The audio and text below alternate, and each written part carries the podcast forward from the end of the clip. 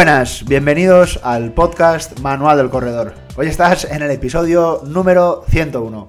¿Qué tal? ¿Cómo estás? Espero que hayas disfrutado de estas eh, vacaciones, que hayas tenido una Semana Santa muy productiva, sobre todo desde desde el punto de vista más físico, ¿no? Espero que hayas hecho buena cosa de ejercicio. Como dije en el anterior episodio, la Semana Santa también es eh, época, ¿no? Para reunirse, juntarse con familiares, con amigos y evidentemente, pues normalmente se suele celebrar con algunas comidas, ¿no? Con algunas celebraciones que evidentemente, pues ese consumo calórico eh, suele aumentar. Pero yo creo que hay tiempo para todo y espero que hayas aprovechado estos días para, pues eso, eh, moverte un poquito, hacer algo de ejercicio al aire libre y bueno, si has eh, tenido la oportunidad ¿no? de hacer un viaje a, a, una de las zonas tan bonitas que tenemos por toda España, pues que hayas aprovechado para salir a la montaña, para coger la bici, para correr, vamos, lo que más te haya apetecido. Bueno, pues nada, vamos con el contenido del episodio de hoy. Hoy vamos a dedicarle eh, todo el episodio a uno de los valores más importantes, o probablemente uno de los, de, o el que más, yo podría decir que es incluso más que la frecuencia cardíaca en reposo, y es la frecuencia cardíaca máxima, ¿no? Es un valor totalmente clave, eh, totalmente importante para determinar nuestras eh, zonas de entrenamiento. Evidentemente, estamos hablando de las zonas de entrenamiento basadas en las zonas de pulsaciones, evidentemente. Bueno, pues lo primero que tenemos que entender es la definición, ¿no? el concepto de frecuencia cardíaca máxima.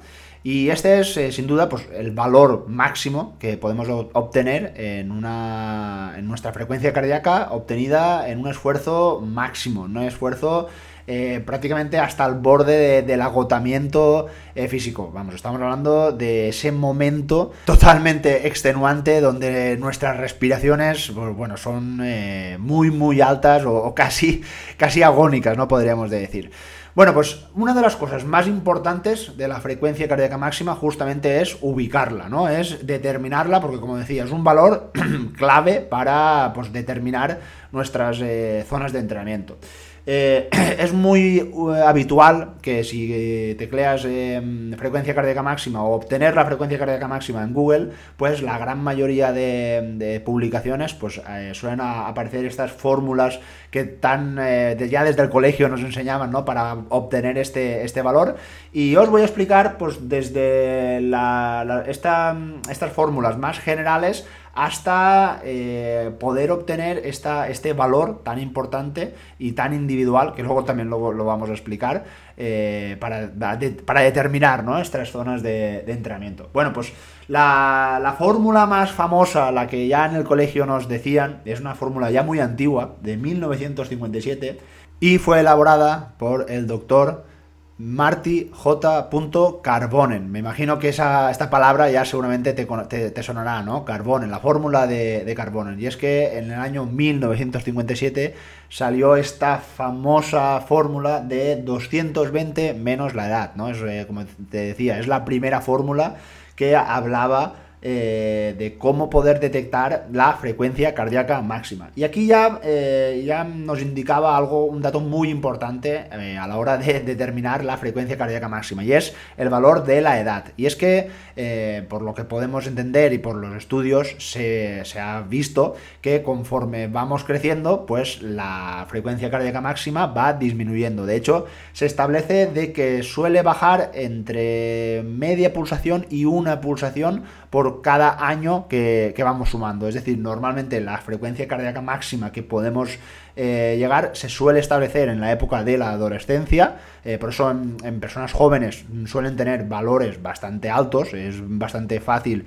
eh, incluso pasar las 200 pulsaciones máximas y conforme nos vamos haciendo mayores, pues por ejemplo ya una persona eh, que ya tiene entre 50 y 60 años, pues esas pulsaciones máximas a nivel general pues podrían bajar, pues lo dicho, ¿no? Pues igual a 160, 170 pulsaciones dependiendo de cada de cada persona. Así que la edad, eh, por supuesto, va a ser una de las, eh, uno de los aspectos más importantes a la hora de determinar esta frecuencia cardíaca máxima. Esta, esta fórmula se utiliza mucho en personas sedentarias, en personas eh, cuando una persona que no está muy ubicada en el mundo del ejercicio, pues es muy fácil, ¿no? Y solo tienes que ver en publicaciones médicas, publicaciones en el entorno de la salud, que incluso a día de hoy, ¿no? Una fórmula de 1957, aún suele aparecer. Pero bueno, la ciencia va evolucionando y luego pues eh, han aparecido nuevas eh, fórmulas un poco más eh, individualizadas o también diferenciadas por el género, ¿no? Por el sexo, que también por lo que se ha podido estudiar, y aquí también hay una ligera diferencia, es que en el, sexo femenino, es decir, en las mujeres, normalmente la frecuencia cardíaca máxima es ligeramente superior a la del sexo masculino, ¿no? Entonces, como decía, en el 2001, el fisiólogo también Tanaka eh, obtuvo unas nuevas fórmulas. Estas un poco ya más eh, individualizadas. Y era la siguiente. Para los hombres utilizaba la fórmula de 208,7 menos 0,73 por la edad. Mientras que en las mujeres era 208,1 menos 0,77 eh, por la edad, ¿no? Aquí ya podemos ver diferencias, como te decía, entre el sexo masculino y el sexo femenino y ya aparecen más números con la intención ¿no? de eh, sacar eh, esta frecuencia cardíaca máxima. Bueno, la pregunta del millón, oye, ¿estas fórmulas son reales? ¿Estas fórmulas las puedo utilizar yo para, para, obtener mi frecuencia cardíaca máxima? Y mi respuesta es clara, mi respuesta es que no. Es son fórmulas muy generales donde evidentemente estas fórmulas se han estudiado con un grupo eh, muy alto de personas y la media, ¿no? La media de entre todas estas personas han obtenido estas cifras. Eh, es decir, puede que tú eh, hagas con tu cálculo y te salga un valor y teniendo la, misma edad, probablemente luego con otros eh, estudios, con otros test o con otros, otras revisiones, probablemente nuestra frecuencia cardíaca máxima vaya a ser muy diferente. Así que cuidado con esto.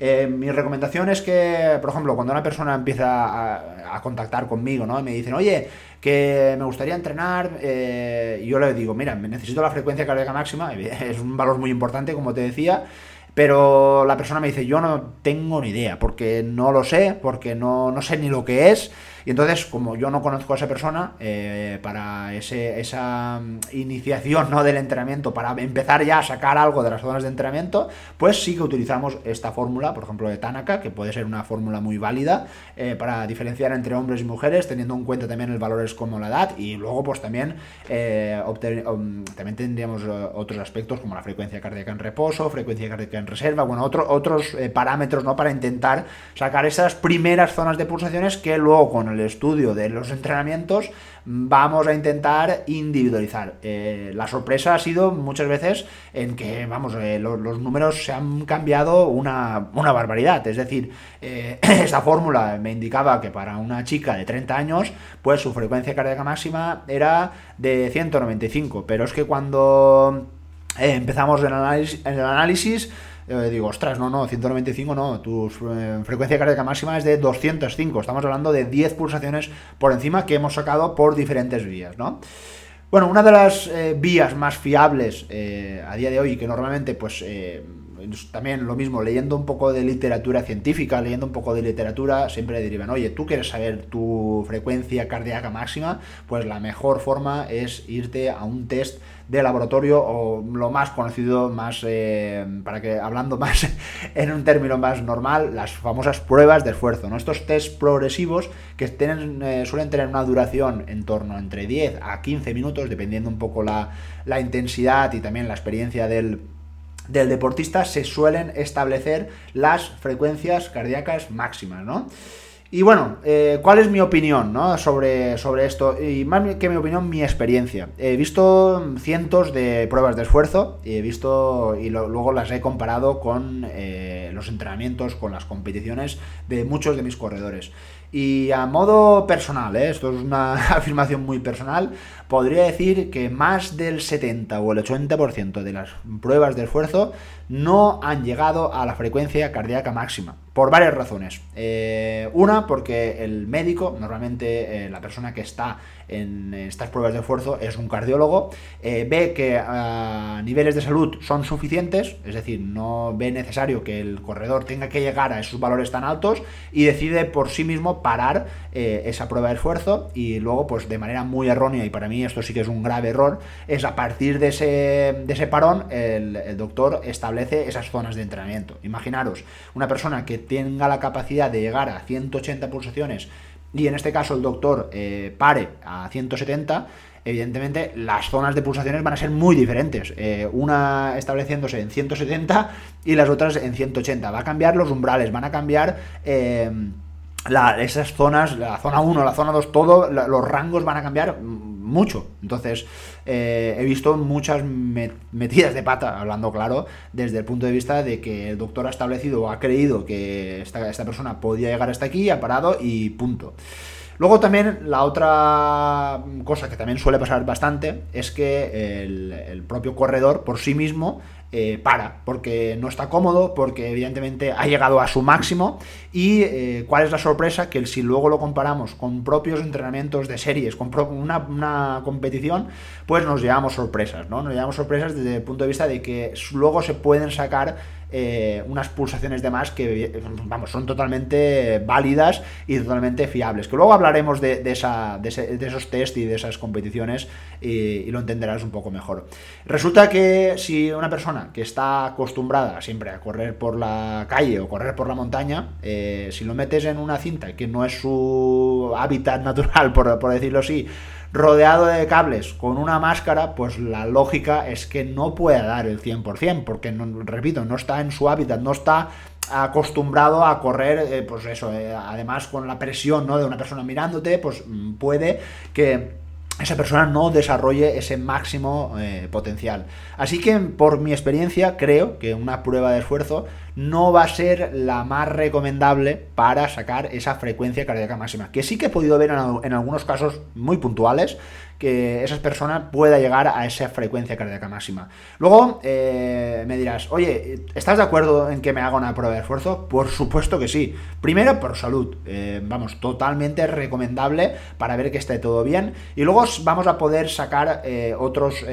aspectos muy importantes para determinar ciertas, ciertos parámetros ¿no? del entrenamiento, como los cocientes respiratorios, ciertos umbrales, ciertos valores que sí que nos pueden venir muy bien ¿no? Pero lo que es el valor de la frecuencia cardíaca máxima, creo, por mi experiencia, eh, en corredores, sobre todo ya muy experimentados, que no suele ser muy fiable. Y bueno, ya te dirás, vale, pero ¿y cómo puedo sacar esa zona de entrenamiento, esa, esa frecuencia cardíaca máxima eh, para poder ¿no? determinar esas zonas de entrenamiento, como decía? Bueno, pues Podemos hacer varias, eh, varias formas. Eh, por un lado, podemos eh, hacer varios test, ¿vale? Ahora te diré algunos para que puedas determinarlos en tus entrenamientos.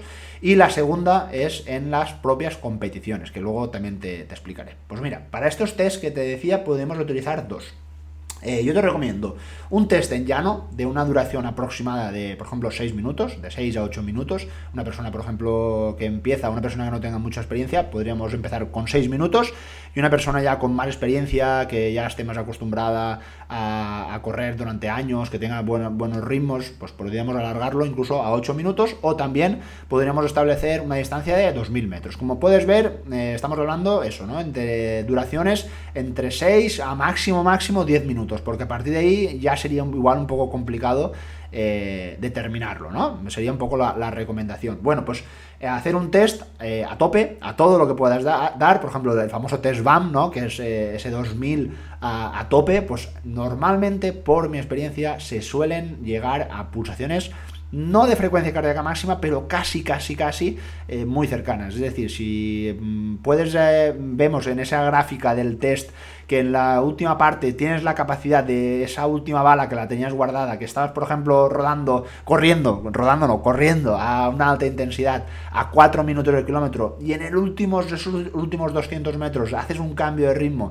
y aumentas a un ritmo de 350, pero ves cómo las pulsaciones se van, eh, van aumentando de manera progresiva y se establecen en un máximo, pues ahí podremos determinar una frecuencia cardíaca máxima bastante, bastante válida. Luego eh, también tienes otro que también eh, yo lo he hecho y la verdad que es, muy fiable y es el test encuesta de un kilómetro, ¿vale? O también una duración aproximada de 5 minutos. En una pendiente eh, de entre el 5 y el 8% aproximadamente, evidentemente que puedas correr, es decir, no hacerlo en montaña, mejor hacerlo en, en un sitio en asfalto y si puede ser en una pendiente regular, que no sea una pendiente ondulada o incluso con, falsos llanos e, e, incluso con descensos. Eso no sería una cuesta. Una cuesta regular, de un kilómetro aproximadamente. Pues aquí también podríamos determinar la frecuencia cardíaca máxima en la parte final. La propia pendiente nos va a obligar a que necesitemos más pulsaciones ¿no? para, para movernos. ¿no? Entonces, creo que también puede ser una muy buena forma para determinar esa frecuencia cardíaca máxima. ¿Y cuál es para mí la más, más, más fiable? Porque hay una de uno de los aspectos que según mi punto de vista es muy eh, válido o muy relevante para sacar la frecuencia cardíaca máxima y es el aspecto de la motivación. No, va a ser, no vas a tener la misma motivación en una prueba de esfuerzo no vas a tener la misma motivación en, un test como los que he comentado yo que en una carrera, en una competición, donde estás en el último kilómetro y ya sea porque quieres eh, ganarle al compañero que tienes al lado o porque mm, propiamente quieres eh, bajar esa marca, estás en buenas condiciones y quieres, ah, vamos, e, esos últimos metros lo quieres dar todo, pues aquí yo he visto eh, muchos cambios reflejados en esa frecuencia cardíaca máxima teórica, ¿no? Que podríamos determinar terminar con esas fórmulas que decía anteriormente. Bueno, pues en estas competiciones, en estas carreras, eh, he podido ver esa frecuencia cardíaca máxima real en esos últimos metros donde el corredor establece eh, pulsaciones que nunca había llegado y es que la motivación te da eso que decimos de intentar llegar a ese 110%, ¿no? que el sobrepasar ese límite, pues en ese caso eh, lo podemos dar como muy válido. Y si además, y si además, un poco también a nivel de, mi experiencia, la parte final de la carrera tiene como una ligera cuesta, es decir, la, carrera acaba como un poco encuesta, más validez aún. Eh, aquí he podido ver grandes sorpresas también de corredores donde hemos podido incluso ver 5 o 6 pulsaciones por encima de lo que creíamos que podía ser la frecuencia cardíaca máxima. Repito, es muy importante mm, eh, apreciar ese momento porque si vemos que en una gráfica, eh, cuando acabamos la carrera o el entrenamiento, el test, cuando analizamos esa esa gráfica en nuestra plataforma, ya sabéis, Garmin, Sunto, el reloj que utilices, o en Strava, me da igual. Cuando veas esa gráfica de pulsaciones, es muy importante que veas que las pulsaciones van eh, subiendo de manera progresiva. Si en un instante, por ejemplo, estás en 150 pulsaciones y te subes a 170, en menos de 3 segundos, esas pulsaciones no son reales. Eso, esas no, es tu no son tus pulsaciones máximas. Si en cambio, si estás 150, 152, 154 y en la parte final ves como de forma progresiva, pero continúan subiendo, incluso se mantienen, ahí está la frecuencia cardíaca máxima. De hecho, también puede pasar que eh, obtengas la frecuencia cardíaca máxima a la mitad del recorrido y veas también cómo por la propia fatiga, una vez hayas tocado esa frecuencia cardíaca máxima y, cuando ya el, lactato ¿no? empieza ya a, a, producirse de manera descontrolada y ya no lo puedes reciclar, ya no, ya no, ya no puedes hacer nada con él, bueno, pues entonces aquí podemos ver también un buen momento para determinar esa frecuencia cardíaca máxima, ¿no? Entonces, eh, como puedes ver, hay varios puntos donde puedes determinar esa frecuencia cardíaca máxima. a nivel de competiciones, eh, también por mi experiencia, he podido obtener o he podido revisar que esas pulsaciones máximas se suelen eh, establecer en competiciones eh, con oscilaciones entre los 5 y los 10 kilómetros. Son las distancias, pienso, perfectas para poder establecerlos. Y eso que estamos hablando de que una carrera de 10 kilómetros para una persona normal, pues puede tener duraciones entre 40 y 60 minutos, ¿no? Pero aún así eh, es una, una, buena forma para determinar esas pulsaciones. Como te decía, cuando estamos motivados eh, tenemos la capacidad de hacer cosas casi impensables, ¿no? Y en esos momentos, cuando lo estamos dando todo, pues es un buen momento para determinarlo. Algo muy importante para también eh, obtener esa frecuencia cardíaca máxima es que hay factores externos que, vamos, tiene que estar todo perfecto para que todo funcione a la, a la perfección, vamos, para que nos entendamos. Pero hay ciertos factores externos que podrían alterar la frecuencia cardíaca máxima. Así que apunta. Eh, por ejemplo, en días muy fríos, normalmente la frecuencia cardíaca máxima va a ser un poco más complicado de poder detectarla, ¿vale? En ambientes fríos va a ser eh, difícil, es decir, en ambientes más calurosos donde haya una temperatura más agradable, va a ser más fácil obtener esa frecuencia cardíaca máxima.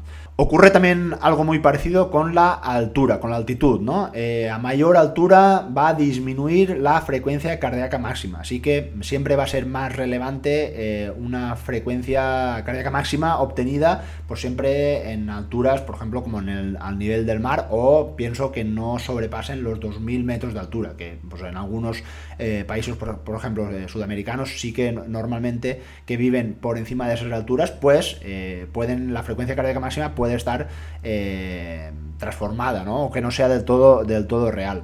Luego también hay otros factores externos, como los, eh, los propios medicamentos que nos podemos estar tomando por algunas eh, enfermedades, como por ejemplo eh, pueden ser los beta bloqueantes o los vasodilatadores, que pueden disminuir también la frecuencia cardíaca máxima, ¿no? Pero también hay otros que los pueden aumentar, como los broncodilatadores, y también afectarían el consumo de drogas, ¿no? aumentaría la frecuencia cardíaca máxima.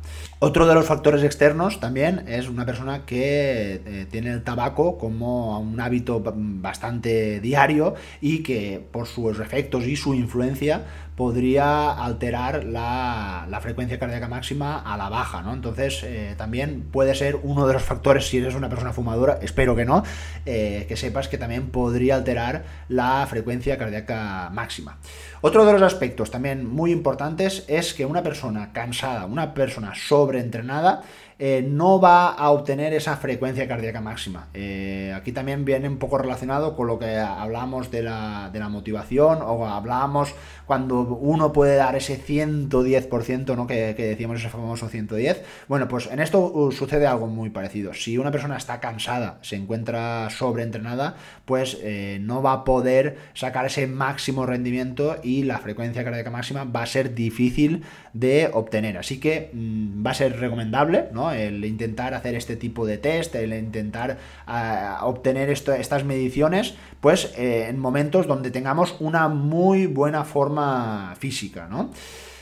De hecho, la frecuencia cardíaca máxima eh, no, no, va a ser un indicador de si estamos mejorando o estamos empeorando. Es un, dato muy personal en el cual, si eh, va todo bien, pues vas a notar como que vas a obtener un número, eh, es decir, cuando tengas 30 años vas a obtener un número, por ejemplo, de 190, pero cuando tengas 40 eh, años, pues si has seguido corriendo y has seguido con un hábito de, entrenamiento de resistencia, la lógica es que, como decía, baje unas 10 pulsaciones. Lo que sí que va a modificar, lo que sí va a modificar es los ritmos de carrera que van a ser totalmente diferentes en ciertos momentos de las temporadas o de los años. Y eso va a depender, evidentemente, del entrenamiento que estés haciendo, ¿no?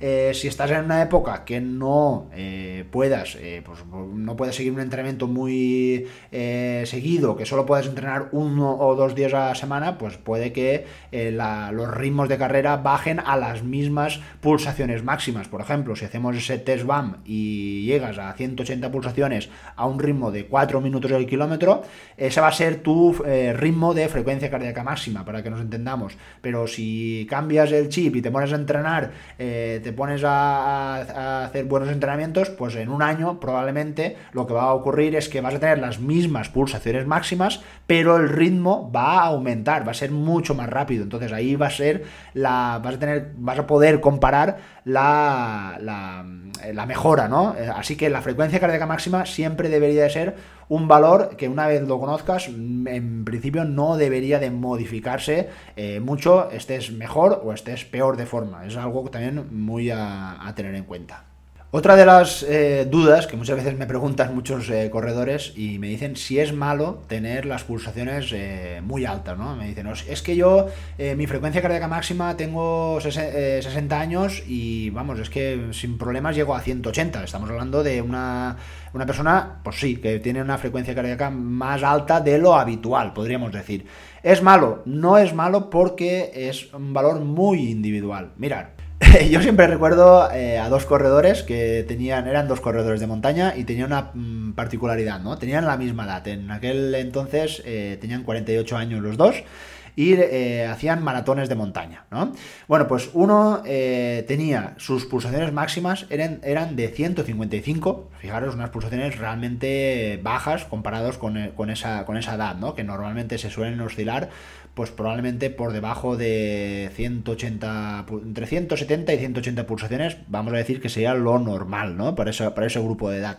Mientras que el otro corredor, repito, ¿eh? con la misma edad y un nivel de forma, la verdad, muy parecido. Su frecuencia cardíaca máxima era de 190. Eh, fijaros, mismo, mismo, misma edad, eh, mismo estado de forma y unas pulsaciones totalmente diferentes. El corredor, un corredor 155 y el otro corredor 190, ¿no? Entonces, eh, el corredor de 190 podía correr más rápido, podía, eh, tenía mejores niveles de potencia, tenía mejores eh, resultados. No, eran, la verdad es que uno ligeramente sí que era un poco más rápido, pero no, no era porque la frecuencia cardíaca máxima en uno fuera más baja y en otro fuera más alta.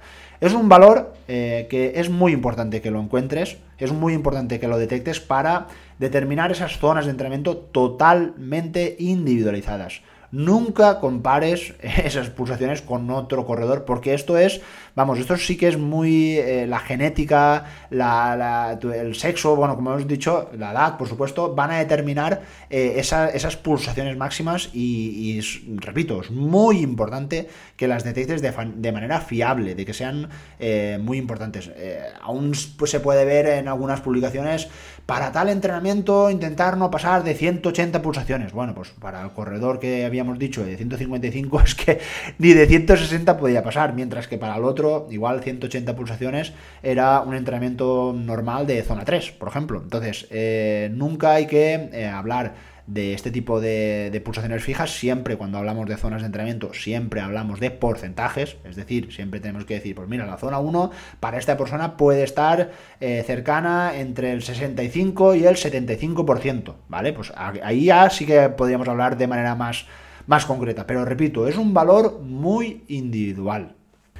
Otra duda también que muchas veces me, preguntan, oye, ¿se puede correr por encima de la frecuencia cardíaca máxima? Y eh, esto hay que explicarlo, hay que, se debe de entender. Y mi respuesta es que sí pero las pulsaciones máximas sí que no las vas a poder sobrepasar. Lo que sí que vas a sobrepasar va a ser el ritmo de frecuencia cardíaca máxima, ¿no? Cuando sacamos esos ritmos, por ejemplo, del ritmo de BAM, ¿no? esa velocidad aeróbica máxima, ¿no? Eh, son estos ritmos, mm, por ejemplo, van a ser bastante fáciles de sobrepasar. Eh, es decir, una persona que esté eh, entrenando unas series cortitas de, vamos a decir, 20, 30, 40 segundos, pues los ritmos van a ser mucho más rápidos de la eh, ese, ritmo ¿no? de frecuencia cardíaca máxima, ese ritmo BAM, ¿no? que podríamos decir.